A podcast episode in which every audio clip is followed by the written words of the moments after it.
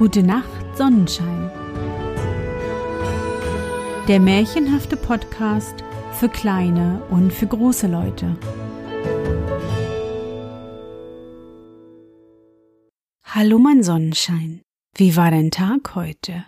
Was hast du heute Schönes erlebt?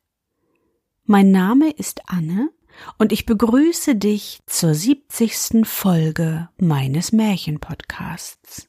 Lass uns zusammen in die wunderbare Welt der Märchen reisen und gemeinsam entdecken, was die Helden und Prinzessinnen auf ihren Abenteuern erleben. Bist du bereit? Dann kuschle dich fest in deine Bettdecke, nimm dein Lieblingskuscheltier in den Arm und wenn du magst, schließe die Augen und folge mir ins Märchenland.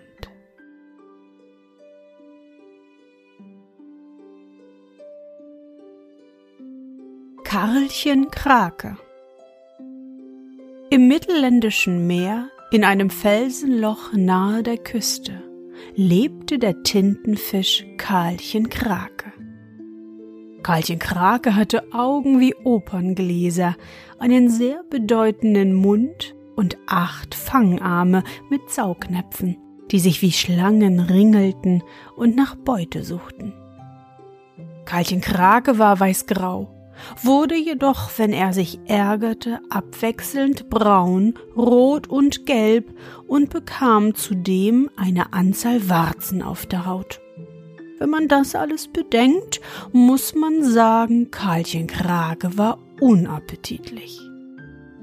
Karlchen Krake sammelte mit seinen Saugnäpfen kleine Steine und baute sich einen Krater, einen Krakenkrater.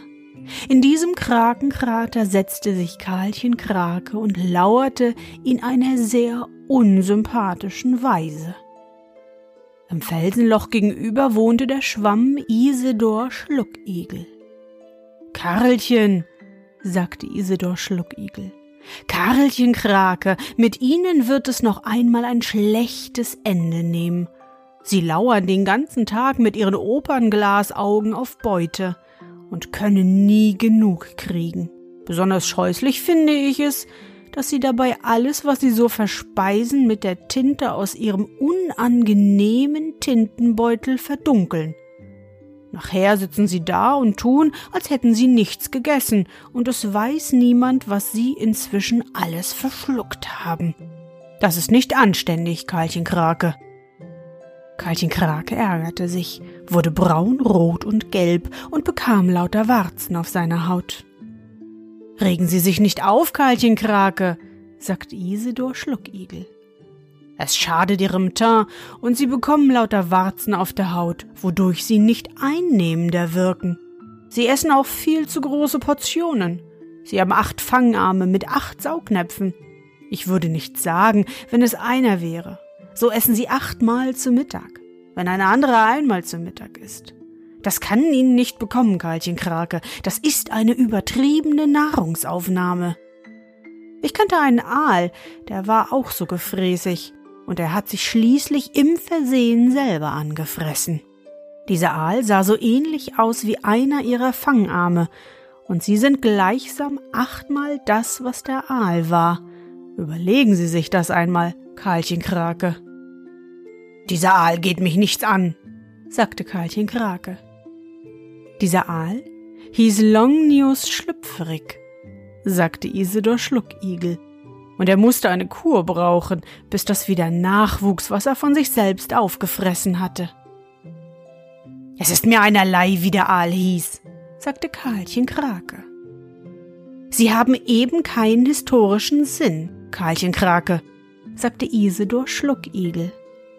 Es ist an sich gewiss nicht wichtig, wie dieser Aal hieß, aber er hieß Longinus Schlüpferig.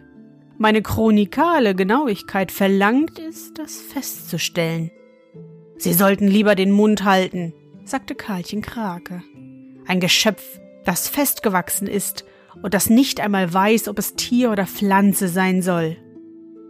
Das ist wahr, sagte Isidor Schluckigel ruhig. Ich überlege es mir eben noch, wie ich mich am besten weiterentwickle. Ich habe Zeit. und ich will vorläufig die Beziehung nach keiner Seite hin abbrechen. Wenn man festgewachsen ist, ist man auch nicht so gefräßig wie sie. Man erwartet alles behäbig ab und lässt die Ereignisse in einer chronikalen Folge an sich vorüberziehen. Das ist sehr bildend, und Sie sollten sich ein Beispiel daran nehmen, Karlchen Krake. Durchs blaue Wasser kam mit eleganten Ruderschlägen die Sardelle Flora flossenfroh. Im bräunlich-blauen Kleide und weiß eingelegter Vorderseite und mit goldenem glänzenden Schuppen am Kopf eine unleugbar hübsche Person. Karlchen Krakes Opernglasaugen wurden noch größer, als sie schon waren, und seine Fangarme regten sich appetitvoll. Flora Flossenfroh wandte sich an Isidor Schluckigel. Ach bitte, können Sie mir nicht sagen, wie komme ich hier am besten nach dem Atlantischen Ozean?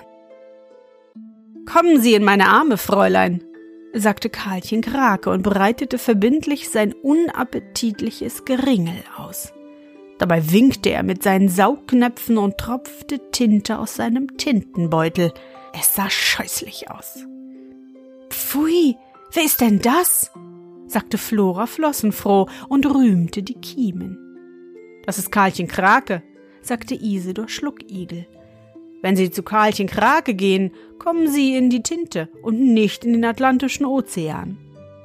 Dann sah er die junge Sardelle durchdringend aus all seinen Poren an. Flora, sagte Isidor Schluckigel. Flora Flossenfroh, warum wollen Sie in den Atlantischen Ozean? Dazu sind Sie viel zu klein, bleiben Sie in Ihrem heimischen Familienschwärmen. Ein junges Mädchen muss sich heute emanzipieren, sagte die Sardelle schnippisch. Es muss frei und selbstständig werden. Und außerdem leide ich an der großen Sehnsucht nach dem Weltmeer, nach dem Unendlichen. Nach was für einem Essen haben Sie Sehnsucht? fragte Karlchen Krake.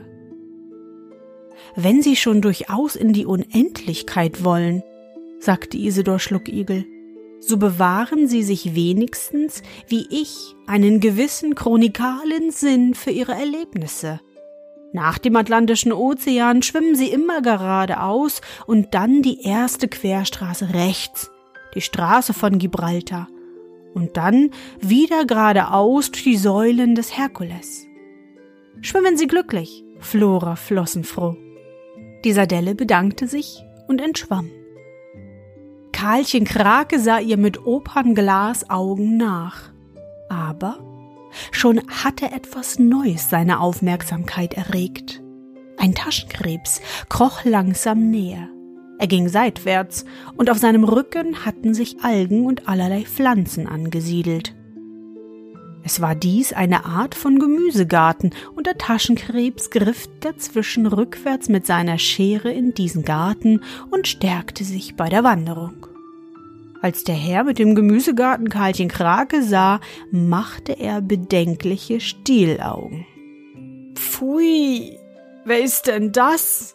sagte er, und die Stielaugen wuchsen ihm förmlich aus der Kruste seines Kopfes.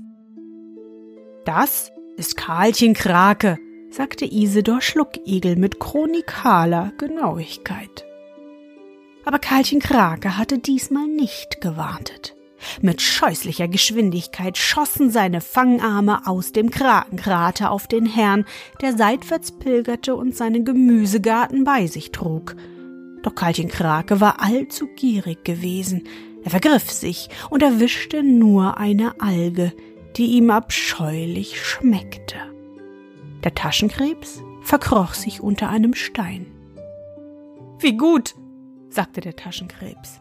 Wenn man einen Gemüsegarten auf dem Rücken trägt, dann kriegen die Leute nur die Gemüse, wenn sie einen rupfen wollen. Mir scheint, dies ist so etwas wie eine Lebensweisheit, sagte Isidor Schluckigel. Karlchen Krake wurde braun, rot und gelb und bekam Warzen auf der Haut vor lauter Ärger.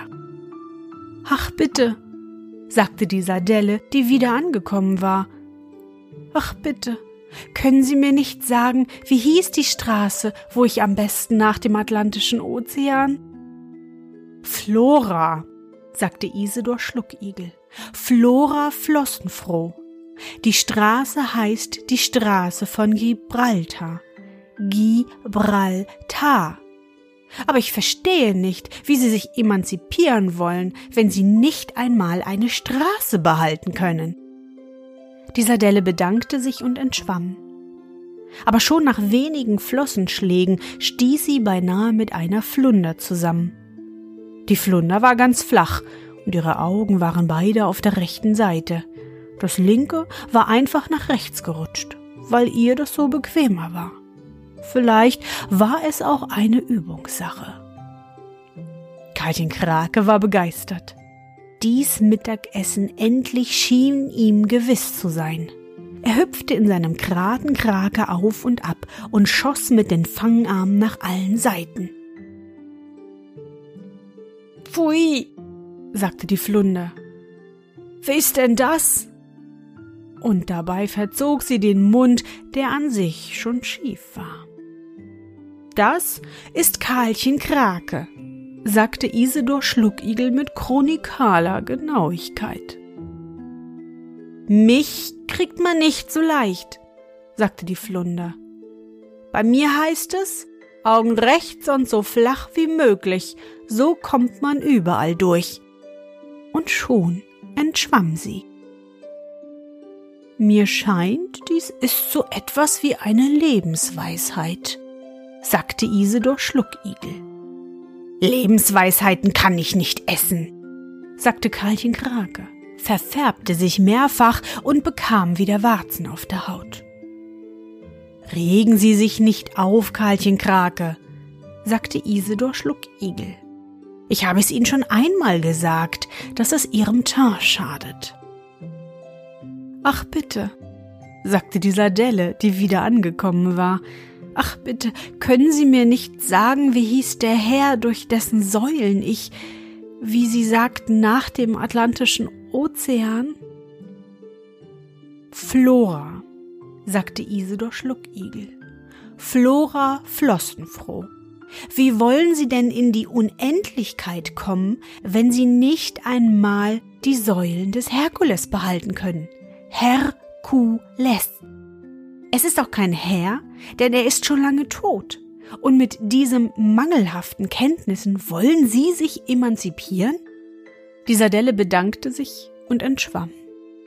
Durchs Wasser aber sauste mit einer geradezu wahnsinnigen Geschwindigkeit eine Seenadel und Karlchen Krake vergaß alles Lauern und stürzte sich mit Saugnäpfen, Opernglasaugen und Tintenbeutel aus dem Krakenkrater heraus, um die Seenadel zu fressen.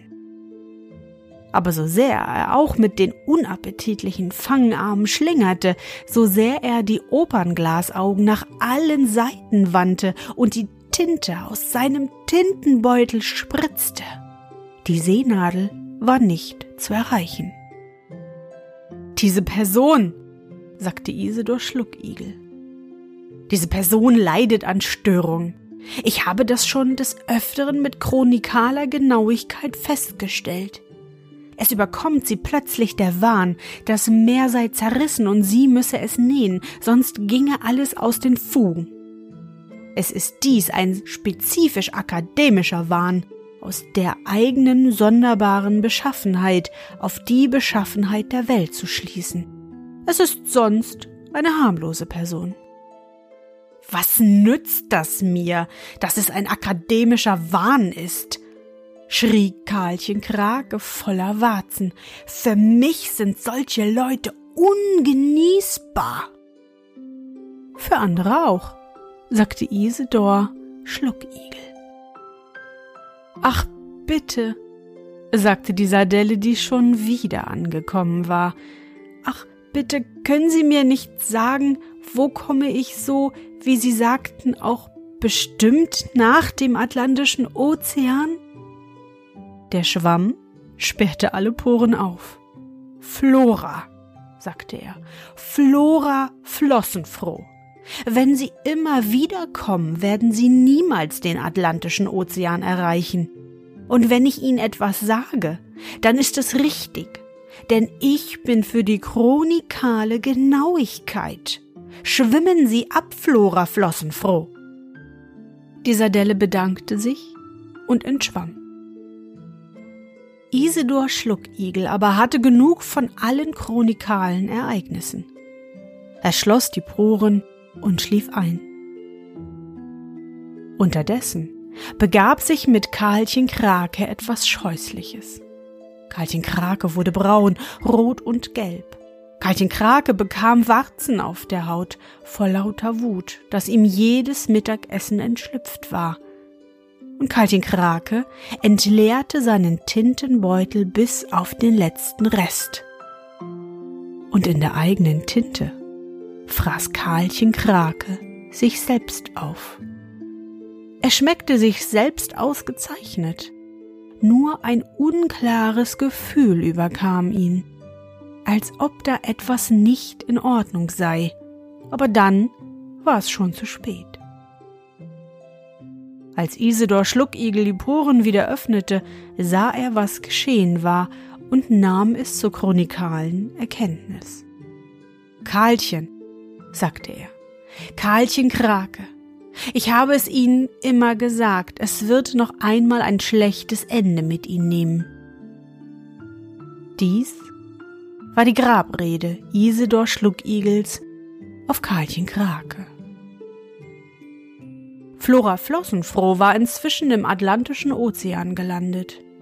Nun war die Emanzipation der Frau vollzogen. Nun war sie frei, groß und selbstständig einer Sardelle im Atlantischen Ozean. Das ist nicht viel. Aber vielleicht war sie doch etwas mehr. Wie sie, ein kleiner schimmernder Fisch, ins Abendgold des Weltmeeres schwamm. Sie hatte die Unendlichkeit gesucht und gefunden. Und so war sie, so klein sie auch war, doch größer als die Flunder, als der Herr mit dem eigenen Gemüsegarten und die akademische Seenadel. Und sicherlich größer als ein behäbiger Schwamm und als Karlchen Krake.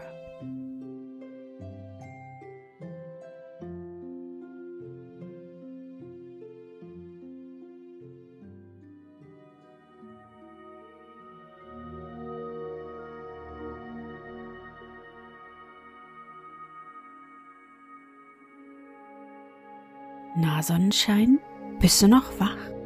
Das war das Märchen Karlchen Krake von Manfred Küber. Hm, was lernen wir aus diesem Märchen? Kraken sind so gefräßig, dass sie sich selbst aufessen? Schwämme nehmen alles ganz genau und ordnen alles in einer chronikalen Reihenfolge an. Und kleine Sardellen wie Flora Flossenfroh sind etwas vergesslich und ein klein wenig ängstlich, schaffen jedoch trotz Rückschlägen ihr vorgenommenes Ziel. Ich persönlich finde Tintenfische wunderschön und gar nicht übermäßig gefräßig.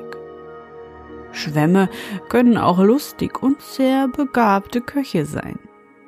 Daher schlägt mein Herz für Flora, die sich als kleine Sardelle ihren Traum der Unendlichkeit erfüllt hat. Welchen Traum hast du, mein Sonnenschein? Ich hoffe, dir hat unsere gemeinsame Reise heute gefallen. Für mich war es wieder wunderbar und ich danke dir, dass du mich begleitet hast. Und bevor du nun die Augen schließt und in dein Traumland reist, möchte ich mit dir nochmal an dein schönstes Erlebnis denken. Was war es?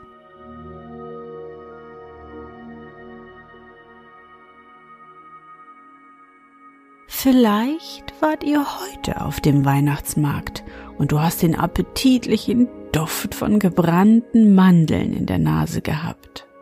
Oder, was ganz Verrücktes, ihr habt die letzten Würstchen auf den Grill gelegt und abgegrillt. Versuche dich an dein schönstes Erlebnis heute zu erinnern.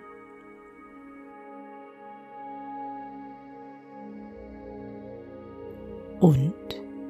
Was war dein schönstes Erlebnis heute und wie fühlst du dich dabei? Suche dir auch heute wieder den schönsten Moment aus und präge ihn dir gut ein. Und wenn du magst, kannst du ihn auch malen oder aufschreiben. Und nun, gute Nacht, Sonnenschein. Schlaf gut und träum was Schönes. Wir hören uns bald wieder.